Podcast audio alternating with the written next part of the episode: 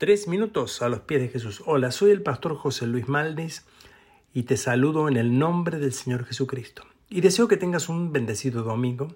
Hoy es el Día del Señor y quiero invitarte a que asistas a la iglesia, ya sea si vives en nuestra región, a nuestro culto dominical presencial, o si vives lejos también, acompañarnos vía internet en vivo. Si no estás en nuestra región y quieres asistir personalmente a un servicio, asiste al servicio de tu iglesia más cercana. Es muy importante que te alimentes espiritualmente. Este domingo celebramos en el calendario religioso lo que se denomina el Domingo de Palmas. En alemán le llamamos Palmsonntag. Este hecho rememora lo que es la entrada triunfal de Jesús a Jerusalén. Un evento que, si lo miramos de la manera histórica, representa un pequeño evento más en el ministerio de Cristo pero si lo miramos desde el punto de vista espiritual, es uno de los eventos más importantes en relación al inicio del ministerio de Jesús y sobre todo a la restauración de la adoración en el templo, de una manera única que solo Dios podía hacer. Para esto era como decir, y dice el texto allí, necesario preparar el lugar de adoración. El templo mismo estaba infectado y su uso era corrupto.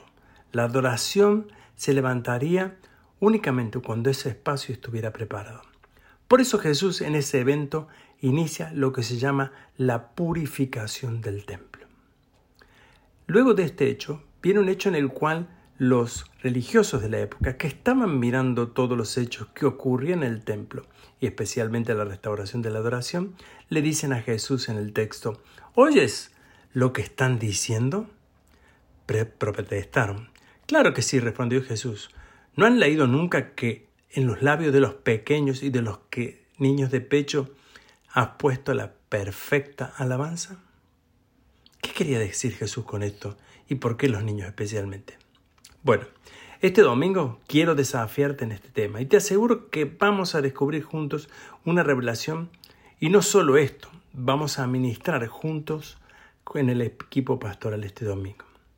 Me gustaría que puedas acompañarnos y puedas descubrir junto con nosotros qué ocurre en ese momento cuando Jesús mismo hace esta tremenda limpieza del templo.